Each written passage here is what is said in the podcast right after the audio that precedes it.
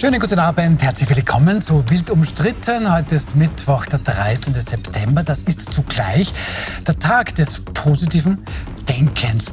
Das kann einem allerdings schneller vergehen, wenn man dann das Amtsgeheimnis in Österreich denkt. Das gibt es ja nach wie vor.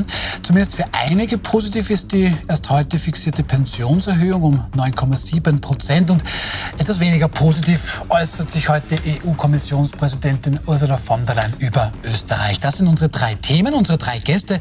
Eva Klawischnik, Sie müsste ich jetzt gar nicht mehr vorstellen, denke ich mir oft, aber... Meldezettel geben. Meldezettel, genau. Jahrelange Bundessprecherin, Clubobfrau, Nationalratsabgeordnete der Grünen, mittlerweile Unternehmensberaterin. Schön, dass Sie da sind. Dann Wolfgang Anzengruber, ehemaliger Vorstand von Österreichs größtem Energieversorger, dem Verbund. Ähm, bei zum Beispiel den CEO for Futures äh, setzen sich auch für Klimaschutz und andere Themen ein. Schön, dass Sie da sind, Herr Anzengruber. Danke. Und zum ersten Mal bei uns Christian Nusser, der Chefredakteur der Tageszeitung Heute. Und Sonntag für Sonntag sorgen Sie mit Ihrem Politikblog Kopfnüsse für Schmunzeln und sehr spannende Politik-Insight. Schön, dass Sie heute zum ersten Mal bei uns sind. Hallo. Schönen Abend. Österreich werde das Amtsgeheimnis abschaffen als eines der letzten demokratischen Länder in Europa. Einen ersten Entwurf dafür, den wird es nach dem Sommer geben. Das sagt ÖVP-Verfassungsministerin Caroline Edstadler im Jahr 2020. Drei Jahre später sickert heute plötzlich durch, naja, man werde dieses Amtsgeheimnis schon abschaffen, allerdings nur in Gemeinden mit mehr als 10.000 Einwohnern. Das schaut dann auf einer Grafik so aus, in Rot. Die Gemeinden, die größer sind, mehr als 10.000 Einwohnerinnen und Einwohner haben. Und die anderen sind halt dann darunter. Ganz konkret, 87 größere Gemeinden und Städte wären davon betroffen. Dort soll das Amtsgeheimnis abgeschafft werden in 2006 Gemeinden, dagegen nicht. Frau Glawischnik, wofür braucht man eigentlich so ein Informationsfreiheitsgesetz in diesen kleinen Gemeinden? Es ist eigentlich ein ganz normaler Zugang, also dass der Bürger, die Bürgerin ähm, einfach alles, was in der Gemeinde passiert, anschauen kann. Einfach ein Transparenzinstrument. Es ist ähm, das Gegenteil von dem, was wir über Jahrhunderte in Österreich hatten, nämlich so einen Untertanenstaat, also dass man nicht reinschauen darf und das und eigentlich haben zu einem gewissen immer noch Teil, haben, ja, ja. weil die Diskussion geht ja schon seit Jahrzehnten eigentlich mittlerweile. Also eigentlich was ganz was Normales, einfach nur Transparenz. Mhm. Und das brauchen die kleinen Gemeinden einfach weniger. Die haben ja eh ihre Gemeinde. Sie argumentieren ja. äh, mit äh, Verwaltungsaufwand, was aber nicht nachvollziehbar ist, weil es wird ohnehin jetzt mittlerweile alles elektronisch ähm, ab abgelegt und ich denke, es sollte eigentlich kein Problem sein, also das zur Verfügung zu stellen. Mhm. Ähm, ich möchte aber auch eine Lanze brechen für die vielen Beamtinnen und Beamten, die machen auch teilweise einen sehr, sehr ähm, auch ja, freundlichen Job. Also es ist nicht so, dass die alle böse sind und Informationen zurückhalten wollen, ja? sondern da sind doch sehr viele dabei, die das ähm, also also glaube ich auch sehr gerne machen würden. Einfach als Service, als Servicestelle für die Bürgerinnen und Bürger. Herr Nusser, jetzt habe ich das ein bisschen versucht zu erklären. Also 87 Städte, Gemeinden, die jetzt mehr als 10.000 Einwohnerinnen und Einwohner haben. Die anderen ja, die können weiter mauscheln, sage ich jetzt mal, ohne was Böse zu meinen. Das klingt schon sehr nach einer österreichischen Lösung. Wenn es so kommt, definitiv. Äh, es ist ja dann im Laufe des Nachmittags äh, etwas relativiert worden. Äh, es, die Grünen haben davon gesprochen, dass alle erfasst werden. Also wir wissen ja wenig über den Entwurf, wir wissen auch wenig darüber, wie er ausgestaltet ist. Was Transparenz ist ja ein, ein, ein Überbegriff, der für sehr viele stehen kann, wie weit diese Transparenz geht, ob das alles umfasst, ob die, der Meldezettel, den Sie hier vielleicht ausfüllen müssen, dann auch unter, das Amts, unter Amtsverschwiegenheit fällt oder nicht. Das wird man erst sehen. Ähm, wenn es so kommt, wie es jetzt natürlich Nonsens. Also das ähm, ist, ist eine Frage der, der Digitalisierung und man müsste dann natürlich den Gemeinden ähm, Digitalisierungsinstrumente zur Verfügung stellen, damit sie das äh, mit relativ geringem Aufwand machen können. Äh, aber natürlich hier einen, einen, einen Schnitt zu machen und nur die Großen zu erfassen und die Kleinen ist albern. Mhm. Herr Hansgruber, das hat die Verfassungsministerin, die natürlich schon öfter in den letzten Jahren dazu Stellung genommen hat, immer wieder gesagt, naja, nein, an der Bundesregierung würde das ja gar nicht scheitern. Eben aber an den Gemeinden, den Bürgermeisterinnen und Bürgermeistern. Warum denn dann? Also die Verwaltung hatten wir schon, das ist der einzige Grund? Also sofern ich die äh, Medienberichterstattung dazu kenne, ist das der einzige Grund, den man bisher eruieren konnte, der dahinter steht. Aber ich glaube, es bedeutet ja ganz was anderes. Es bedeutet, dass man in etwa, und diese 2006 äh, Gemeinden entsprechen in etwa der Hälfte der österreichischen Bevölkerung. Mhm, mhm. Das heißt, die Hälfte der österreichischen Bevölkerung ist ausgeschlossen von diesen Zugängen zur Transparenz. Die können ja dann umziehen. Ja, das schon. Aber da, ich meine, man geht davon aus, das ist hauptsächlich die ländliche Bevölkerung, nehme ich an. Mhm. Bei den mhm. Städten haben wir es ja dort. Ist eigentlich eine Diskriminierung für die Hälfte der österreichischen Bevölkerung. Und das finde ich, also wenn es wirklich so kommen würde, wie es, wie es derzeit äh, kommuniziert wird, dann ist das, sage ich mal, dann sollte man es vielleicht lassen. Ja, ja glaube ich, sind sich eh alle einig. Auch Heinz Mayer hat heute gesagt, also bevor man so macht, bitte gar nicht. Ja. ja. Also bitte so nicht. Ja. Aber, aber Herr Nusser, äh, ich kann mir das schon vorstellen, dass in größeren Städten da vielleicht Menschen sagen, ah, da würde ich schon gerne mehr erfahren. Aber ist das so ein großes Thema? Ich will jetzt nicht für die Regierung die Lanze brechen, aber ist das so für die kleine Bürgerin, den kleinen Bürger im Land so wichtig, dass er so sowas bekommt? Naja, deswegen habe ich gesagt, wie weit die Transparenz geht. Ne? Wenn Sie das mit skandinavischen Ländern vergleichen, äh, dann können Sie dort äh, Auskünfte über alles haben. Sie können dort äh, hingehen und können sagen, Sie würden gerne die Restaurantrechnung des Bürgermeisters von gestern Abend sehen. Mhm. Und das muss Ihnen ausgehändigt werden, ohne Nachfrage, wofür Sie das brauchen. Wenn man vom Klassischen ähm, ausgeht, so dass das, das umfasst ist, was wir damit meinen, dann ist es natürlich, geht es von Flächenwidmungsplänen abwärts natürlich immer wieder ähm, stößt man da auf Hürden, auf lange Wartezeiten, äh, auf, auf, äh, haben sie keinen Anspruch darauf, man muss manche Dinge vielleicht sogar einklagen. Also hier ist schon ein relativ weites Feld ähm, und, und äh, man darf nicht vergessen, in Österreich sind teilweise selbst Bürgermeistergehälter geheim, weil der Gemeinderat beschlossen hat, das nicht zu veröffentlichen. Also wir haben da schon einen ziemlich weiten Weg, dorthin zu kommen, wo wir eigentlich hinwollen oder viele hinwollen. Mhm.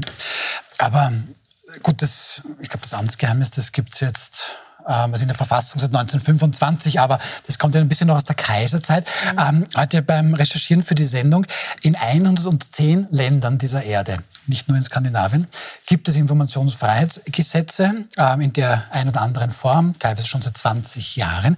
Haben Sie eine Idee, warum das in Österreich noch immer nicht da ist? Also ich kann es nicht wirklich erklären, aber vielleicht spielen da gewisse sogar Neidkomplexe auch eine Rolle, dass man nicht wissen will, insbesondere bei Förderungsvergaben, wer bekommt Förderungen, bei Vergaben von öffentlichen Ausschreibungen, was waren die Kriterien, warum hat es wer bekommen oder wer nicht bekommen. Aber ich glaube, mittlerweile sind die andere Gesetzeswelt auch schon so weit, dass ja Einsprüche geben kann zu Vergaben. Ich glaube, da hängen wir wirklich jahrelang hinterher und es ist, gibt keinen Grund. Es geht ja da um öffentliche Mittel, um öffentliche Gelder, die also hier verwendet werden, eingesetzt werden. Das ist das Geld der Bürger. Also ich glaube, es ist eigentlich eine logische Konsequenz, dass da auch Transparenz herrscht. Ja, aber wenn ich mir jetzt nur vorstelle, der Herr Nuss hat gemeint, in Schweden oder Skandinavien, könnte ich jetzt nachschauen? was der Bürgermeister, die Bürgermeisterin da jetzt fürs Abendessen ausgibt. Also, Frau Klawischnik, ganz ehrlich, in Österreich wird es viele Bürgermeisterinnen und Bürgermeister geben, die sagen, wo es genau geht, denen das an. Naja, Spesenabrechnungen, die auch der Bürger und die Bürgerin bezahlt, ähm, denke ich schon, dass man die ähm, transparent. Ich denke das auch, aber viele Bürgermeisterinnen und Bürgermeister werden das so nicht sehen, weil die sind ja, ja quasi. Ich, ich glaube, es ist oft auch andersrum, dass Bürgermeisterinnen und Bürgermeister das oft aus eigener Tasche auch bezahlen. Also es ist auch nicht so, dass die da irgendwie urrassen. Also ich kenne viele, die ähm, das als sehr schwierigen Job bezeichnen, vor allem in den kleineren Gemeinden. Du musst ununterbrochen verfügbar sein. Ähm, du bist dauernd ansprechbar für jedes Problem. Also man, man sollte die nicht in eine Ecke stellen und sagen, die sind jetzt böse und wollen das nicht. Ich glaube, es ist eher so Länder und Gemeinden. Es ist wieder die klassische Kompetenzthematik bei uns. Also sobald ähm, der Bund ähm, bei den Ländern und Gemeinden was regeln möchte, du brauchst Kompetenzdeckungsklauseln, du brauchst eine Verfassungsbestimmung und da kommt einmal eine ganz eine große Diskussion in Österreich, bevor sowas umgesetzt wird. Mhm. Und sie brauchen ja auch dann die SPÖ noch im Nationalrat. Und ich denke, das wird jetzt so die Nagelprobe werden, ob die Koalition überhaupt noch irgendwas zustande bringt oder ob das jetzt nur mehr Dauerwahlkampf ist und ob auch die SPÖ bereit ist, noch für sinnvolle Projekte sozusagen auch noch mitzumachen und die Stimmen herzugeben, eben wie für Verfassungsmehrheiten für, für dieses Projekt. Ja. Würde die SPÖ das machen, Ihrer Meinung nach, die SPÖ jetzt unter Andreas Babler? Also glaube ich aus politischer Vernunft heraus nicht. Äh, sie wird die Forderung mutmaßlich so hochschrauben, dass, äh, dass bei ihr nicht der schwarze Peter übrig bleibt. Ähm, also wir, wir müssen schon davon ausgehen, dass wir jetzt äh, zwölf Monate, mutmaßlich zwölf Monate Wahlkampf haben wir haben in den letzten äh, beiden Tagen ja erlebt, dass äh, nicht nur jetzt bei der Transparenz, sondern auch äh, beim Verbot von Öl- und Gasheizungen ähm, hier Entwürfe rausgespielt worden, was im, wurden, was immer ein Indiz dafür auch ist, dass, dass die politische Auseinandersetzung an Härte zunimmt. Also ich, ich, kenne an sich keine, keine Regierung, Sie werden das vielleicht besser wissen, die in den letzten zwölf Monaten ihres, ihres Daseins große Reformwürfe gemacht hat. Eine, eine Frage, wenn wir auch, wollten Sie da replizieren? Na, Sie haben natürlich noch ein ganz ein großes Thema, das ist den Finanzausgleich noch unter Dach und Fach zu bringen. Und das braucht schon seriöse Verhandlungen, weil da geht es um sehr, sehr viel mhm. Geld äh, und auch Dinge, die nicht aufschiebbar sind. Ja?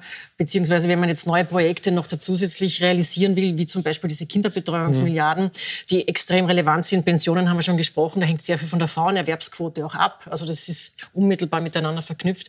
Dann muss das noch seriös irgendwie abgehandelt werden und kann nicht im Wahlkampf schon untergehen. Also das, das müsste es noch zusammenbringen. Ja. Bevor wir aber da auf die Bundesregierung schauen, Herr Nusser, ähm, das haben wir schon gesagt, also nur die größeren Städte. Und weil SPÖ schon gefallen ist, schauen wir noch mal bitte uns diese Grafik an. Achtung, die Farbe meint nicht die quasi Regierungspartei in den jeweiligen ähm, Gemeinden, sondern das ist einfach nur in Rot sind die Gemeinden über 10.000 Einwohnerinnen und Einwohner. Aber wir haben nachgeschaut, viele dieser großen Gemeinden und Städte sind doch tatsächlich SPÖ regiert. Die Bundeshauptstadt in Wien, klar.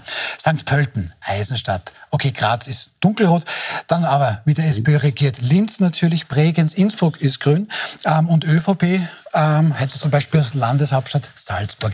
Ähm, sind wir da der Schelm, der Böses denkt, dass da, das klingt doch ein bisschen danach, die Schwarzen wollen bei den Roten reinschauen und umgekehrt weniger? Naja, der Österreicher liebt Verschwörungstheorien. Also das äh, passt natürlich ins Bild. Äh, ich würde jetzt nicht der Politik unterstellen, dass sie jetzt äh, segmentiert hat zwischen roten und schwarzen Gemeinden in diesem Feld ähm, weil es meiner Ansicht nach auch keinen Sinn hat. Was sicherlich so ist, ist, dass die ÖVP als Bürgermeisterpartei mhm. mhm. einen viel größeren Druck hat diesbezüglich. Mhm. Die ÖVP hat halt äh, viele kleine Gemeinden und, und äh, stellt halt viele Bürgermeister in dem Land. Und die haben natürlich wenig Freude, wenn sie jetzt eine zusätzliche Aufgabe aufgebürdet bekommt. Mhm, mhm. Aber ich glaube, es gibt auch sehr viele Bürgermeister und ich möchte ein bisschen die Lanze für die Bürgermeister auch mhm. brechen. Ja? Haben wir es aber ja schon gemacht. Nein, ja? aber das ist nicht so, dass sie ja nicht berichten dürfen oder nicht transparent sein dürfen, aber sie müssen es nicht. Und ich bin mhm. überzeugt davon, dass es viele Gemeinden gibt, die von sich aus in eine proaktive Information gehen mhm. werden. Also ich glaube nicht, dass alles nur Verhinderer sind. Und ich glaube, mit ein bisschen guten Willen kann das nicht so schwierig sein. Man, seit der Digitalisierung, Sie haben schon gesagt, man wird ja nicht Handzetteln schreiben müssen, wenn man Informationen weitergibt. Ähm, ja, Österreich naja. in manchen Dingen, ne? keine Ahnung. ähm, aber, äh, weil der Nusser sagt, Österreicher liebt Verschwörungstheorien, jetzt weiß ich nicht, ob, ob das eine so ist, aber, äh, und das hat der Nusser auch schon gesagt, das war gestern, das Erneuerbare Wärmegesetz, das EWG, das ist schon was Wichtiges, das sollte eben hier quasi die Transformation beschleunigen. Öl- und Gasheizungen raus, Wärmepumpen bzw. Fernwärme und so weiter rein. So, das könnte jetzt mit gestern gekippt sein, hört man. Ähm, dann also doch wieder Öl und Gas, weil der, der letzte Winter so erfolgreich war. Heute dann dieses Amtsgeheimnis-Ding da. Finde ich da die Grünen, meinen Sie, nicht schon langsam zu provoziert? Es ist mit Sicherheit ein Kernstück also der, der, der grünen Energiepolitik, beziehungsweise aber auch der gemeinsam vereinbarten Klimaschutzpolitik. Also die hat die Regierung gemeinsam sozusagen vereinbart und das steht auch im Koalitionsübereinkommen. Ähm, also ich, ich hoffe schon, dass da der Ernst bleibt und dass man diese Projekte einfach weiter betreibt. Also wir wollen das nicht so wie in Deutschland, also wo über diese Gesetze so gestritten werden, wenn solche hochgehängten Politikums, also, also dass da überhaupt nichts mehr geht. Mhm. Also das ist äh, mit Sicherheit für die nächste Generation ein, ein Riesennachteil, wenn da jetzt gestoppt wird. Aber, aber Herr Nusser, also das können die Grünen vermutlich als Provokation empfinden. Vielleicht kommt dann morgen die Meldung, dass man das doch den Lobautunnel baut. Ähm, warum passiert das jetzt so? Oder ist das jetzt einfach dem geschuldet, was Sie sagen? Ja, die letzten zwölf Monate. Naja, es wird, es wird natürlich... Äh je länger das in den potenziellen Wahlkampf äh, hineingeschoben wird, desto unwahrscheinlicher ist, dass es kommt. Äh, hier geht es jetzt nicht mehr um ÖVP gegen Grüne oder will die ÖVP irgendwas den Grünen Böses tun. Hier geht es im Prinzip darum, ähm, Wählermaximierung. Also die, die, im Prinzip die, sind die Grünen den der ÖVP wurscht in diesem Fall, sondern sie wollen signalisieren ihrer potenziellen Wählerschaft, wir können dafür auch etwas unternehmen, wir können das bremsen, wir können das neu ausgestalten. Es ist das Wort Hausverstand gefallen gestern, was immer sehr gefährlich ist. Ähm, das heißt, ich, eher rechne ich damit, nicht jetzt bei der Transparenz, sondern eher bei, dem, bei, dem, äh, bei den Öl- und Gasheizungen, dass das versucht wird, auf die lange Bank zu schieben und dann im Wahlkampf eher Thema wird, sodass man da ein bisschen was austauschen kann. Herr Hans Gruber, wie sind Sie das? Ist das so, dieser Austausch? Oder sind das jetzt doch rote Linien, die die ÖVP da quasi den Grünen abverlangt? Ich glaube, ich glaube nicht an diese Theorie. Ich glaube ganz einfach, es sind noch wichtige Projekte aus dem Regierungsprogramm noch zur Beschlussfassung da. Die sind eigentlich ausverhandelt. Es ist ja nicht wirklich, dass man jetzt von vorne beginnen müsste. Mhm. Ich kann mir noch eher vorstellen, aber das kann ich nur mutmaßen, dass es einen gewissen Obtausch von wichtigen Projekten noch gibt. dass man sagt, okay, wir geben bei dem äh, mit und dafür kommt das Erneuerbare Wärmegesetz, was ja dringend notwendig wäre und auch sagen wir, Klimaschutzgesetz, da sind meine Hoffnungen mhm. schon nicht mehr so groß, ja. aber trotzdem, das sind wichtige Themen für, äh, aus dem Regierungsprogramm heraus und wenn wir das nicht machen, erfahren wir dort wieder Verzögerung von zumindest einem Jahr. Mhm. Mindestens, ja. Mindestens, ja. Na, was wäre jetzt noch zu, zu machen? Also das Informationsfreiheitsgesetz, Klimaschutzgesetz, ganz wichtig, ja, dieses EWG. Ist, also da liegt ja schon einiges noch auf der langen Bank. Es gibt ja noch diverse Postenbesetzungen, die eigentlich auch ausständig wären. Ähm, ja, wie geht es jetzt weiter? Jetzt noch abschließend zu diesem Thema von Ihnen. Dieses letzte Jahr ist es dann eigentlich jetzt nur noch ja wirklich der Wahlkampf oder? oder Na, die Analyse ist sicher was? richtig, also ja. weil äh, Politik in einer Koalition funktioniert so. Ähm, du gibst mir etwas und dann gebe ich dir auch etwas. Ja. Das ist ja auch glaub, okay an sich. Ich glaube, in dieser Koalition war nur eher das Thema, dass die Grünen eine unendliche Latte an, an, an Wünschen hatten. Also wie immer, wenn man sozusagen aus der Opposition kommt und mit einer Partei zu tun hat, die schon sehr lange Regierungszeit mhm. hinter sich hat. Also da gibt es, glaube ich, eine sehr viel längere Liste als bei der ÖVP. Also was man sich noch wünschen würde. Deswegen spießt sich das wahrscheinlich ein bisschen. Ja. Also mhm. das Engagement von Leonora Gewessler ist international bekannt. Also die könnte noch mehr Gas geben. Also Gas ist jetzt der falsche. Gas ist hier ganz schlecht, ja. Also noch mehr Wärmepumpe geben, quasi. Ja. Okay, gut. Ähm, dann lassen wir mal dieses Thema für den Moment gut sein und schauen zu Thema 2. So, Herr Nuss, ich lese jetzt Ihre Schlagzeile vor. Knaller bei den Pensionen. Die österreichischen Pensionen werden um satte 9,7 Prozent steigen. Ähm, wir blenden das mal ganz kurz ein. Ähm, 9,7 Prozent ist natürlich für unten für jemanden ja auch viel Geld. Aber bei den Luxuspensionen, die gibt es ja nach wie vor im Land. Ab 5.850 Euro muss man sich mit einer quasi pauschalen Erhöhung von 568 Euro zufrieden geben. Also Herr Nusser, in Ihrer Zeitung heute dem zu lesen, Knaller und satte Erhöhung. Das klingt so ein bisschen, als wäre Ihnen das oder Ihrer Zeitung zu hoch, diese Erhöhung. War nicht meine Schlagzeile, aber, aber okay. Ähm, nein, also ich meine, ja und nein. Es, ist eine klassisch österreichische Diskussion, diese, die, die Pensionserhöhung. Wir haben äh, jedes Jahr dieselbe Debatte. Wir haben an sich eine äh, Kommission, die extra dafür eingesetzt wurde, vor, glaube ich, 20 Jahren, die dann umgetauft wurde, die seit ein oder zwei oder drei Jahren äh, nicht einmal mehr einen Chef hat, die normalerweise die Pensionshöhe festlegen sollte. Und jedes Jahr macht die Politik im Handstreich irgendwas. Und zwar aus dem einfachen Grund, weil du als Politiker in diesem Land nicht überlebst, wenn du äh, nicht von den Pensionisten gewählt wirst. Es ist einfach, äh, die, die, Zahl der Pensionisten im Land ist so groß, dass du keine Politik gegen Pensionisten machen kannst. Und so erklärt sich das halt. Du machst äh, dann eine, eine, Erhöhung in dem Fall, weil du ein Jahr vor der, vor der Wahl stehst und du versuchst halt eine, eine Optik zu wahren bei den Luxuspensionisten. Und äh, das, kommt dann, das kommt dann raus. Das kostet halt 5,5 Milliarden Euro. Wie Sie gesagt haben, das war jetzt nicht Ihre Schlagzeile, aber ist es für Sie zu hoch oder, oder sind Sie da entspannt? Ja, das, das, zu hoch, zu nieder. Ich glaube, die Diskussion dahinter ist, ist, ist, ist die falsche oder nicht geführte. Ne? Wo, wo, wo, ist denn das Ende dieses Liedes? Machen wir das jetzt jedes Jahr mhm. und äh, gibt es jetzt jedes Jahr 5, 6, 7, 8 Milliarden? Das wird ja äh, von der Demografie her nicht, äh, nicht besser. Das heißt, die grundsätzliche Diskussion fehlt, äh, was macht das Pensionssystem zukunftsfit und mhm. zukunftssicher. Wir haben jetzt Generationen, die ähm, Geld verlieren im Vergleich zu früher, weil sie halt äh, nicht mehr die, die 15 besten Jahre berechnet bekommen, sondern die Lebenszeit berechnet wird. Wir haben diese äh, hapertatschige äh, Reform der, aus der Schüsselzeit mit, den, mit, mit, der, mit der Pensionssäule der zusätzlichen, äh, die immer mehr skalpiert wurde im Laufe der letzten 20 Jahre. Das, ist diese Generation, die, die auf das gehofft hat und in Pension geht. Das heißt, hier ist einfach nichts passiert, was als Stütze äh, sein könnte neben der staatlichen Pension, die halt immer mehr Geld verschlingen. Frau Klammischnik, äh, angemessen oder zu hoch? Weil Herr Nuss hat schon gesagt, also diese Pensionserhöhung kostet 5,3 Milliarden Euro pro Jahr. Ähm, angemessen? Zu hoch? Wie ordnen Sie das ein? Es ist jetzt Inflationsabgeltung, aber natürlich reden wir da von so unfassbaren Beträgen jedes Jahr. Äh, und ich glaube schon, dass der Blick auf die Jugend fehlt. Ähm, also ich habe mir das heute noch einmal durchgedacht. Das Argument stimmt, wenn man nicht die Pensionisten und die Pensionistinnen hat als Wählerinnen und Wähler, dann kann man keine Wahl gewinnen. Und die Jugend ist einfach in der Unterzahl. Also würde man den jungen Menschen dieselbe Macht geben, also wie den Menschen über 40, dann dürften Menschen ab 70 nicht mehr wählen. Also das schlage ich nicht vor, aber nur damit einem klar ist, ähm, also wie da die Sie haben noch nicht mit Gewichte Peter Kostelka sind. gesprochen, aber ja. gut, ja. gut, ja. Ja, und ähm, also wenn man sich auch vor Augen führt, wie ungerecht das System noch immer ist. Also die Frauenpensionen sind die Hälfte der Männerpensionen. Also Also das, das kann nicht sein. 1200 ist die ähm, durchschnittliche Frauenpension und 2300 die durchschnittliche Männerpension. Mhm.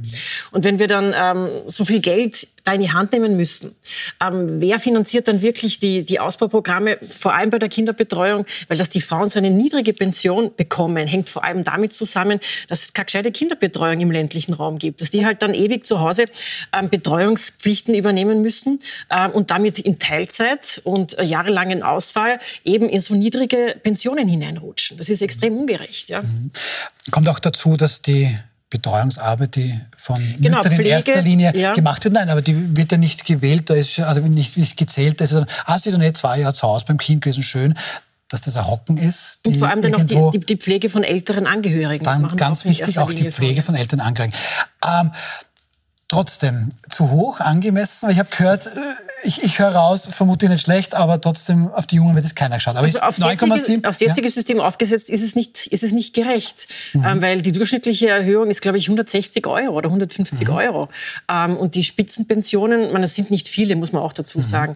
Aber das ist, das ist für jemanden einfach nicht verständlich, dass es immer noch fast 600 Euro zusätzlich sind, ja, zu einer mhm. ohnehin schon sehr hohen Pension. Ja, aber Herr Hansenkopper, da ist ja dann oft das Argument von diesen Menschen, die diese Luxuspensionen haben, na Moment, ich habe mein ganzes Leben und ich habe da sehr, sehr viel einbezahlt. Das ist ein Versicherungssystem. Ich bekomme das zurück, was ich da reingetan habe.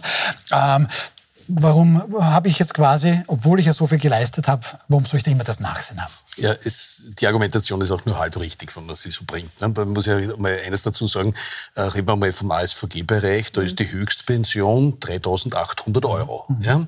Das heißt also, äh, jetzt bei den Minderpensionen, also ich finde diese Pensionserhöhung im niedrigen Pensionsbereich in Ordnung möchte auch gleich dazu sagen, also das ist ganz klar. Was mir noch nicht ganz klar ist in diesen Ankündigungen oder Beschlüssen, was ist, an wen denkt man zwischen 3.800 und 5.800? Was sind das für Pensionen? Und die Luxuspensionen beginnen erst ab 5.800. Das heißt, dazwischen gibt es ja auch ein Feld. Und was mich ein bisschen erwartet hätte, dass man gesagt hat, okay, geht man halt vielleicht bis zu diesen 3.800 auf einen höheren Satz und, und geht dann in einer flacheren äh, mhm. Tangente weiter. Das wäre mal das eine. Aber ich glaube, die Diskussion ist ja äh, symptomatisch für unser Pensionssystem. Und wir führen sie ja jedes Jahr. Und wir führen sie ja schon Jahrzehnten, wie man das System umbaut. Und wenn wir uns vor Augen führen, 25 Milliarden ist das Staatsbudgetanteil, der was jährlich in Pensionsunterstützungen oder Zuzahlungen geht zu dem Ganzen, während ja in den verschiedenen Kassen unterschiedliche Eigendeckungen vorhanden mhm. sind. ASVG, glaube ich, ist relativ hoch, fehlt nur 20 Prozent. Ganz schlecht. Ganz schlecht und äh, ganz weg. Das heißt, wenn man sich das anschaut, 25 Milliarden haben wir in den jährlichen Budgets drinnen zur Zuzahlung zur Pension. Wenn man sich die anderen Budgetansätze ansetzt, das ist so viel wie für Bildung, Wissenschaft und Forschung, Klima und Umwelt und für Wirtschaft zusammen. Diese vier miteinander das können wir auch, genauso viel Das können wir auch einblenden, weil Sie eben sagen, wir haben jetzt hier ein Gesamtbudget von 99,1 Milliarden, das wir hier annehmen. Das sind die Zahlen aus dem Vorjahr, logischerweise 21,2 Prozent dieses Gesamtbudgets ja. oder eben 22,8 Milliarden. Und Sie haben schon sehr schön gesagt, Herr Hansenkober, aber das ist im Grunde das Doppelte des Bildungsbudgets. Dann sagt man ja schnell, dieses Geld geht in die Vergangenheit, unter Anführungszeichen, und in die Zukunft wird ein bisschen weniger. Ähm, Herr Nusser, es sagen schon noch viele Menschen, wenn wir es gerade reden, ein Viertel dieses Gesamtbudgets geht eben quasi in die Pensionen. Und da sagen schon einige, bah, das ist eine tickende Zeitbombe im Budget. Kann die niemand entschärfen oder will die einfach niemand entschärfen? Naja, es will und kann niemand, aber es ist eigentlich eine, eine, eine ungustiöse Diskussion, weil man immer den Eindruck vermittelt, man will den Pensionistinnen und Pensionisten was wegnehmen oder nicht gönnen. Mhm. Also da gibt es ja viele dabei, die, die, die, ganz geringe Pensionen haben oder auch, auch mittlere Pensionen haben, wo das Leben auch schwer geworden ist. Mhm. Und natürlich ist es schwierig, sich jetzt herzusetzen und sagen, äh, bitte, dass ihr 10 Prozent kriegt, weil das kostet so wahnsinnig viel Geld. Das Leben ist für die auch teurer geworden. Mhm. Äh, es geht das Delta immer mehr auf zwischen den Wohnkosten und, und den Pensionen. Also es ist eine, eine, eine uh, ungustiöse Diskussion eigentlich. Ich nehme die Schlagzeile übrigens gern mit. Äh, Ex-Grünen-Chefin will über 70-Jährigen das Wahlrecht wegnehmen. Nein, ich habe gesagt, oi, oi, oi. Vorschlag von mir. Ähm, aber, aber ähm, ja, also das, das, natürlich ist es eine, eine tickende Zeitbombe. man müsste da auch natürlich ein bisschen Reformwillen zeigen, weil wenn Sie heute in Pension gehen zum Beispiel und Sie wollen weiter weiterarbeiten, dann zahlen sie Pensionsbeiträge weiter für eine Pension, die sie nicht mehr kriegen. Also es gibt so viele Hebel, die Menschen auch dazu bringen könnten, dass man, dass man freiwillig weiterarbeitet. Es sind ja viele Menschen, die sagen, ich bin jetzt 60, 65, fühle mich eigentlich nur fit, ich könnte noch was tun. Aber der Staat verhindert ja durch verschiedene Maßnahmen, dass das passiert. Also Na, außer ja, wenn Sie jetzt Lehrer sind. Da dürfen Sie wieder zurück. Ja, auch, auch, da gibt es Hürden, wie ich höre, die, die, die, die sehr mühsam sind. Aber, aber wenn man einen Willen zeigt, kann man ja auch, auch hier einiges, einiges bewegen, glaube ich. Mhm. Aber das Problem ist ja, und Frau Glebstedt, vermutlich ist es das, was Sie ja gemeint haben. Jetzt haben wir circa ein Viertel des Gesamtbudgets, das dem jetzt in die Pensionen fließt. Das nehmen wir gerne mit von Herrn Nusser, dass wir das niemandem etwas wegnehmen wollen. Nur de facto wird ja was weggenommen, vorsichtig gesagt, weil dieses Geld, das in diese Richtung geht, fehlt ja woanders. Weil der Kuchen ist ja dann doch mehr oder weniger gleich groß. Und je ja. größer der Anteil für die Pensionen wird, desto kleiner der Rest für alles andere.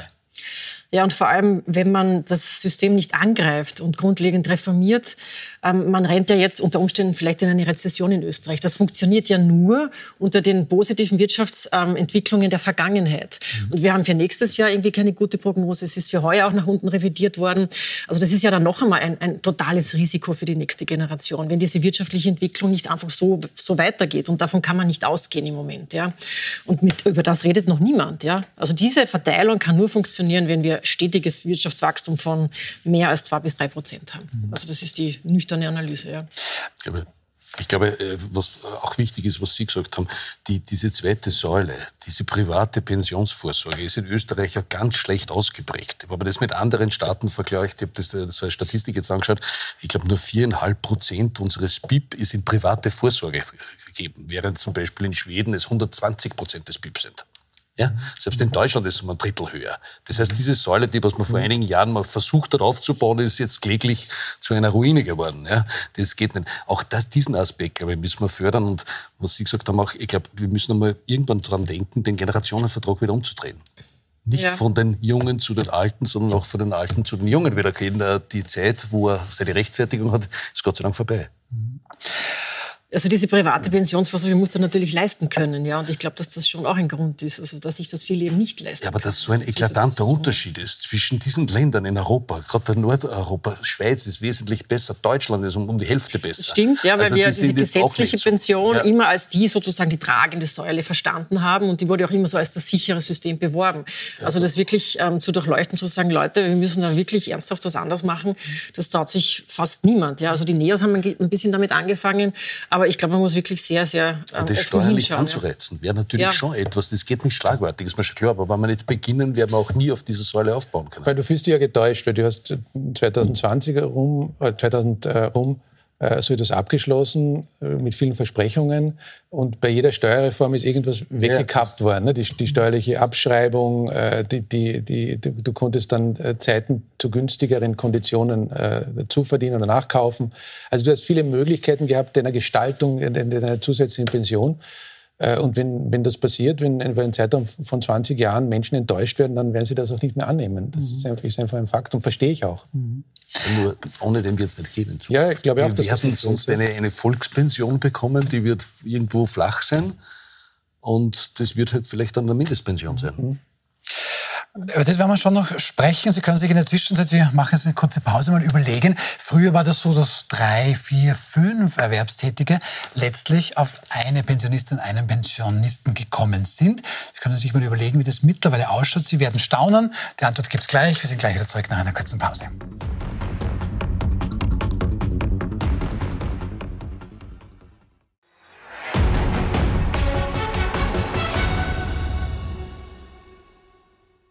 Willkommen zurück bei Bild umstritten. Wir sprechen über ein Thema, das eigentlich alle betrifft, über die Pensionserhöhung, die jetzt mit 9,7 Prozent heute im Ministerrat eingetütet worden ist.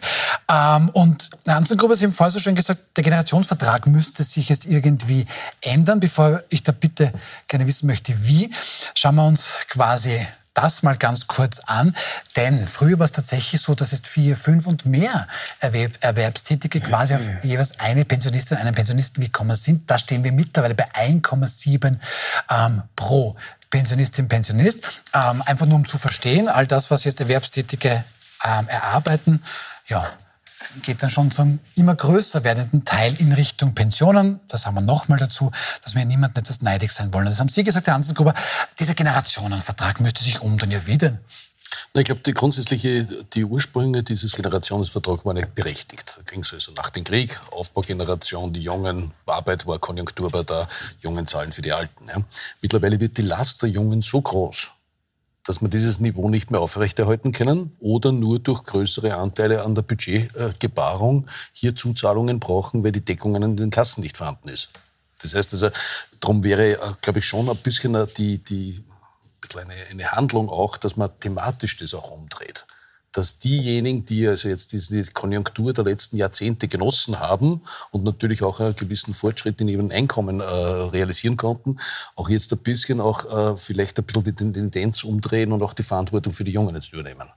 Und da auch diese, die Denkweise jetzt einmal zu ändern, weil der Anteil am Bundesbudget wird, wenn wir so weiter tun, dramatisch steigen und dann vielleicht also zu Kosten von Zukunftsinvestitionen, die auch aus dem Budget kommen werden, dann nicht mehr durch, äh, durchführbar sind. Und wenn wir jetzt an, an Energiewende und Dinge wie solches ja, denken, dann denk, brauchen wir eigentlich sehr, sehr viel im Budget. Ja, Bildung, wir reden über Bildung und wir brauchen Bildung, Wissenschaft, Forschung, Entwicklung, Wirtschaft. Auch die Wirtschaft wird Unterstützung brauchen, um die Transformation durchzuführen.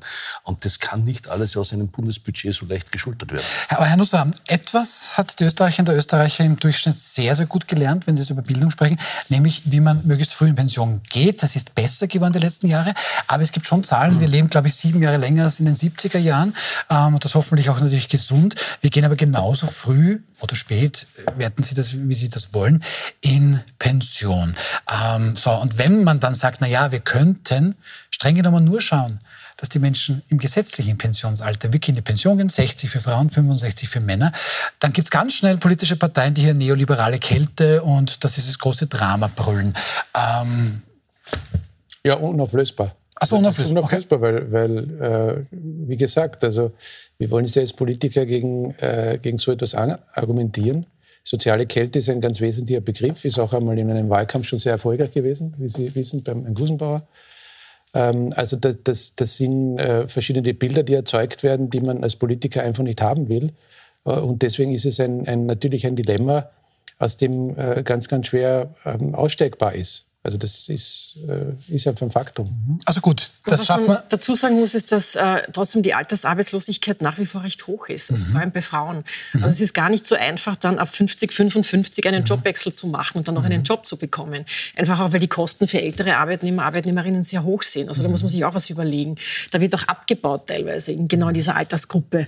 Weil ähm, also viele gehen aus der Arbeitslosigkeit ja? dann in Pension. Also das ist nicht nur nicht wollen, sondern oft auch wirklich eine, eine Notsituation. Ja. Aber ich glaube, kennen alle Personen, wo es eben weniger das Müssen, sondern das Wollen oft ist. Äh, mit dem Pensionsantritt, Sie wollten noch was sagen? Ich wollte nur sagen, dass es natürlich wahnsinnig große Unterschiede gibt. Ne? Wenn Sie, wenn Sie äh, 30 Jahre lang Steine verlegen, äh, dann sind Sie mit 55 kaputt. Äh, wenn Sie vielleicht in einem Büro gesessen sind, ist das mit 55 noch machbar. Also da gibt es schon sehr große Unterschiede. Ähm, und auch hier ist es eine, eine, eine klassische Neiddebatte oft, wer, wer, wer darf früher gehen, wer hat die besseren Pensionsbedingungen, wer hat die besseren Gleitmöglichkeiten in die Pension.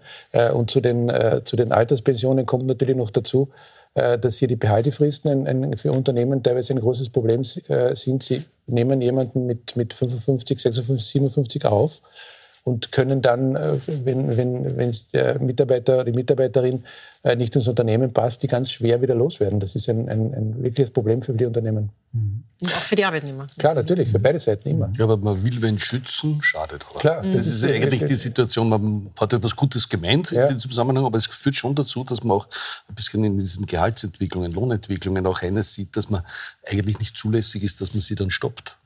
Ja, aber das, das ist die Schwierigkeit. Ähm, was der Nusser vorher, noch vor der Pause auch angesprochen hat, es gibt dann aber gut Menschen, die zum Beispiel nicht mehr lange arbeiten können, weil sie eben Jahrzehnte sehr, sehr hart gearbeitet haben. Die sollen bitte verdient in Pension gehen. Es gibt aber andere, die dann schon sagen, ja, ich würde aber noch ganz gerne ein bisschen was tun, weil jetzt nur Blumen schneiden und Golf spielen ist halt auch langweilig. Das ist unglaublich unattraktiv, nach der Pension nochmal weiterzuarbeiten, weil was ist da los? Da muss man dann Pensionsbeiträge nochmal zahlen, obwohl man in Pension ist. Also zahlt sich netto gar nicht aus. Doppelt Sozialversicherung. Genau, doppelte Sozialversicherung. Mhm. Und das ist, glaube ich. Und da bestraft man aber Menschen, die ja. eigentlich noch, noch aktiv sein möchten. Ich glaube, da gibt es keine Generallösung. Es gibt solche, die aufgrund ihrer Arbeitsleistung so schwer körperlich arbeiten mussten, dass das Pensionsalter für die okay ist. Ja, das ist ganz klar. Aber es gibt durchaus viele, ich meine, wir können nicht alles immer nur auf die Schwerstarbeit reduzieren. Ja, ich weiß schon, die gibt es. In einer Dienstleistungsgesellschaft natürlich äh, immer ja, weniger. immer ja. weniger. Und es gibt durchaus etwas, das, das, wo, wo der, das Interesse da ist, auch die Wertschätzung dieser Menschen gegenüber. Ja, die kann man nicht einfach in die Pension verräumen. Mhm. Aber die Unternehmen sind natürlich auch unter einem Kostendruck. Ich verstehe es ja, habe das auch lange, lange Zeit gesehen, wenn man gesagt hat, er wird so teuer und wenn Sie in einer mechanischen oder in einer körperlichen Arbeit drinnen sind, dann können Sie einen 65-Jährigen nicht mehr das machen lassen, was er, was er 25-Jährige gemacht hat.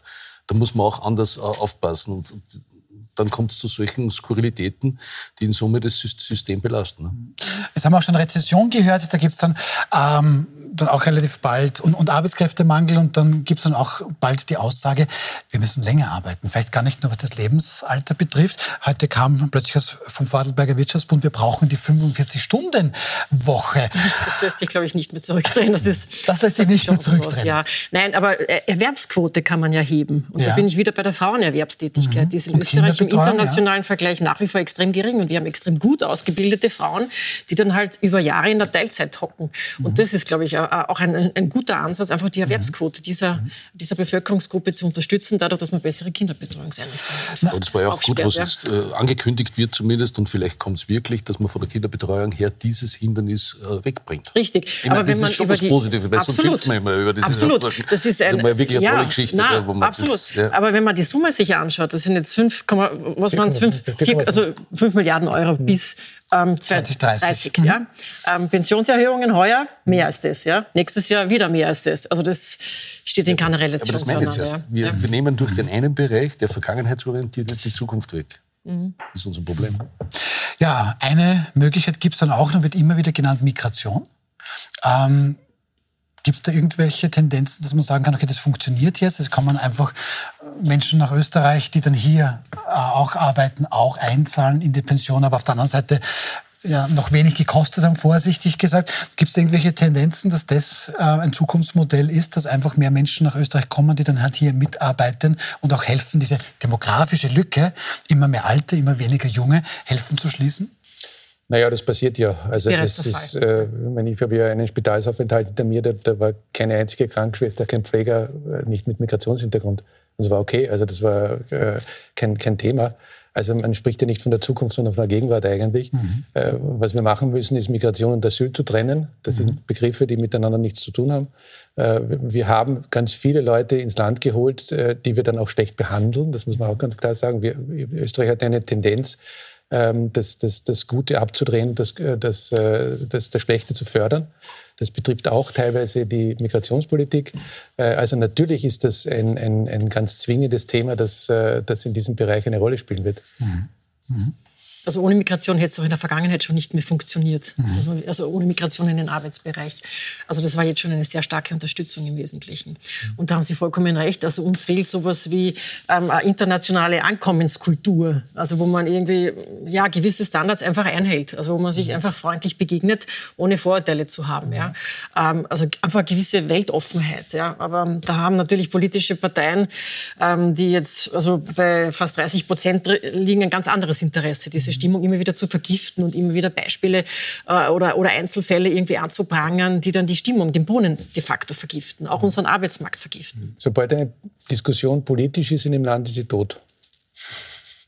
Ist so, weil jeder will ein, ein, ein, hat ein Kalkül, jeder will einen, einen Gewinn daraus maximieren. Also jede äh, Diskussion, die außerhalb der Politik stattfindet, ist wahrscheinlich nutzbringend und jede andere, die in die Politik wandert, äh, endet in einer Sackgasse. Das heißt letztlich für die Bürgerinnen und Bürger, wenn es der Fall ist, dann eigentlich Augen zu und schreien sie weglaufen, weil dann geht nichts mehr weiter. Also, nein, so negativ sehe ich das nicht. nicht okay. Nein, ganz so pessimistisch ja. wäre ich da nicht. Also wir sind durch ähm, viele Krisenjahre ganz gut durchgekommen. Also wir haben die ganze Covid-Krise auch ganz gut gemeistert. Ähm, also Österreich ist im internationalen Vergleich in vielen Bereichen noch sehr, sehr gut aufgestellt. Ja. Also ähm, und nicht nur äh, trotz der Politik, sondern auch, weil viele Dinge auch richtig ja. gemacht wurden. Das wird auch also, gerne übersehen in der, in der Außenpolitik, dass ja ganz, ganz viele Menschen äh, gar nicht dem negativ eingestellt gegenüber sind. Also dass ja viele Menschen willig sind, dass die aber, aber nicht richtig, ich sage nicht betreut, aber dass die nicht richtig angesprochen werden. Es, sind ja viele, es passiert ja wahnsinnig viel auch in, in den Ländern, wo, wo Betreuung stattfindet, wo, wo, die Menschen ganz normal miteinander umgehen. Äh, aber sobald die, die, die, die, der nächste Schritt da ist und das, das äh, politisch versucht wird auszunützen, vergiftet das halt alles. Das passt eigentlich ganz gut in, zu unserem nächsten Thema. Ähm, wir schauen da ein bisschen auf die größere Ebene. EU-Kommissionspräsidentin Ursula von der Leyen, die hat heute ihre Rede zur Lage der Europäischen Union gehalten.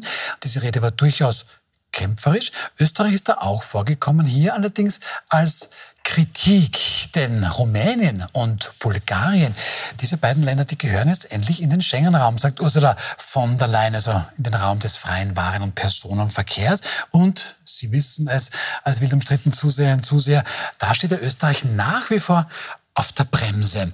Und Christian Nusser, Sie haben ja schon vorher gesagt, bei der Heute-Schlagzeile, die haben jetzt Sie nicht persönlich geschrieben, die nächste auch nicht, die kommt nämlich jetzt aus dem Kurier.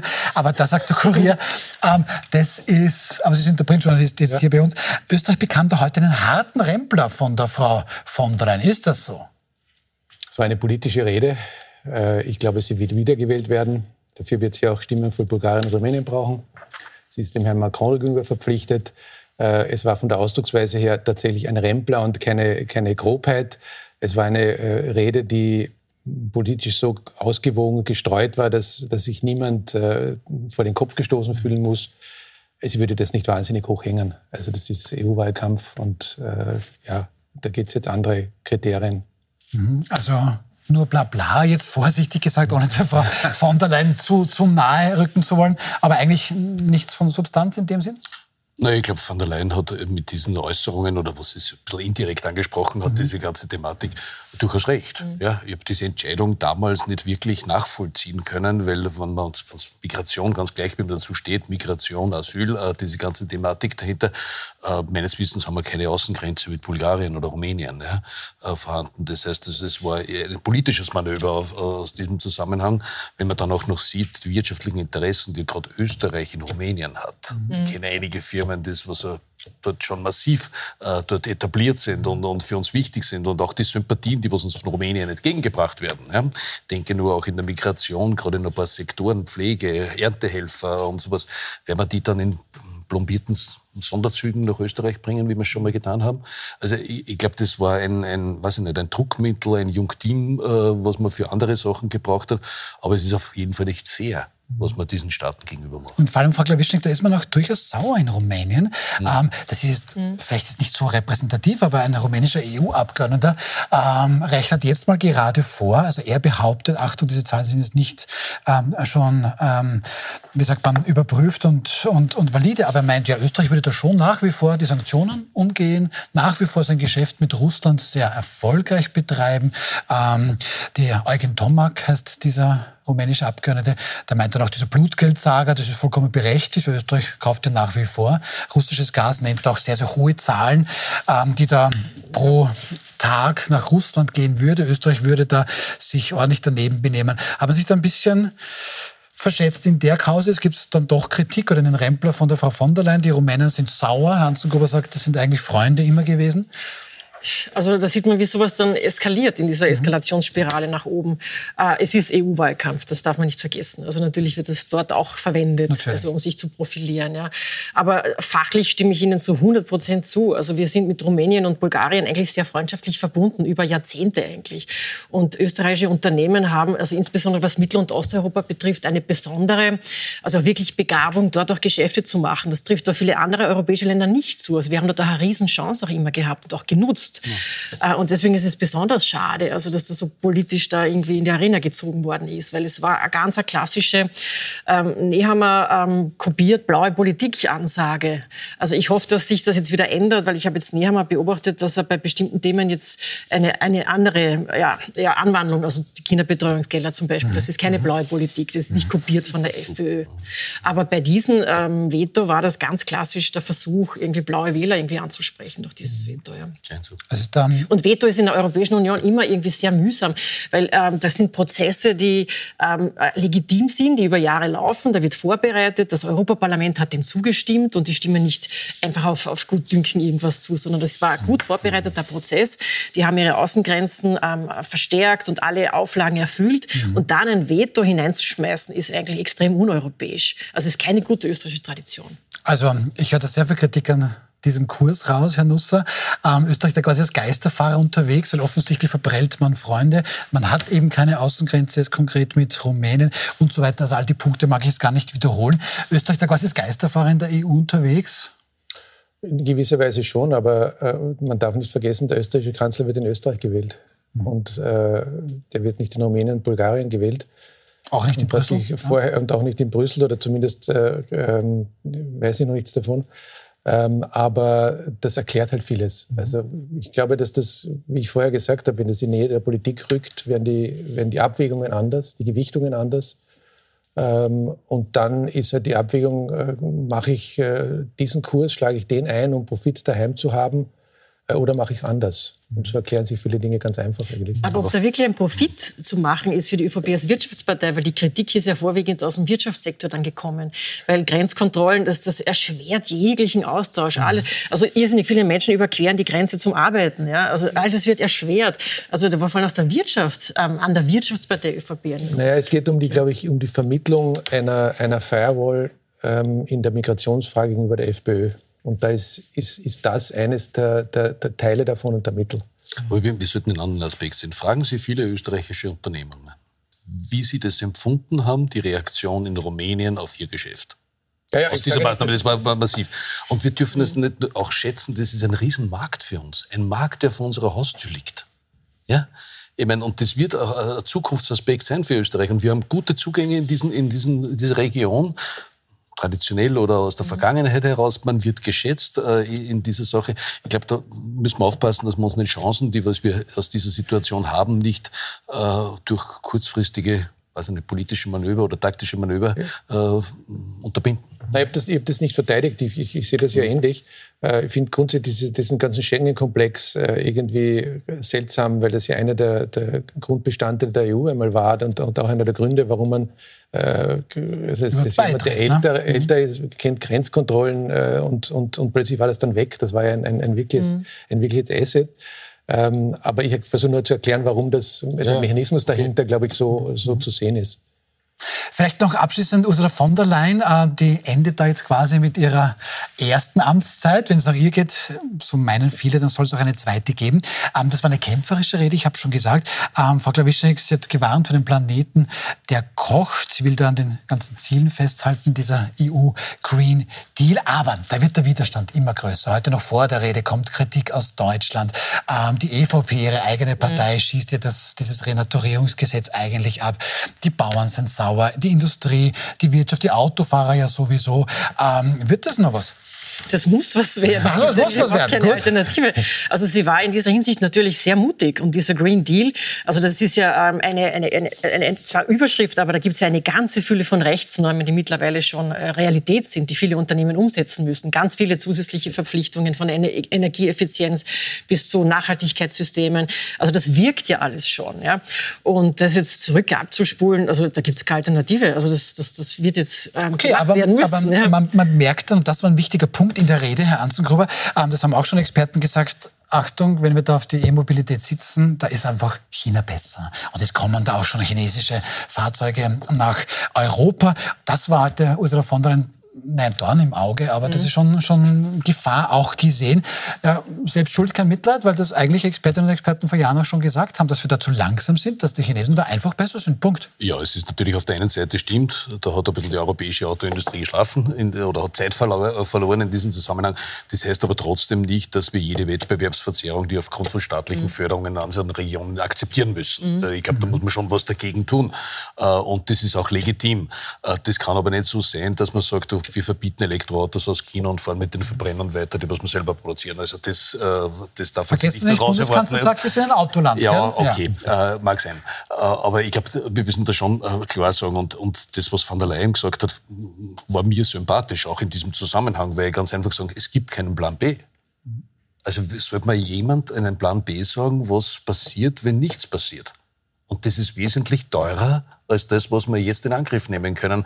Und da hat, glaube ich, die Präsidentin schon äh, einen wesentlichen Schritt jetzt gemacht, um dieses Thema vorhin hinzuhängen. Und ich hoffe, dass dieser Kurs auch in der nächsten mhm. Periode nicht verloren geht.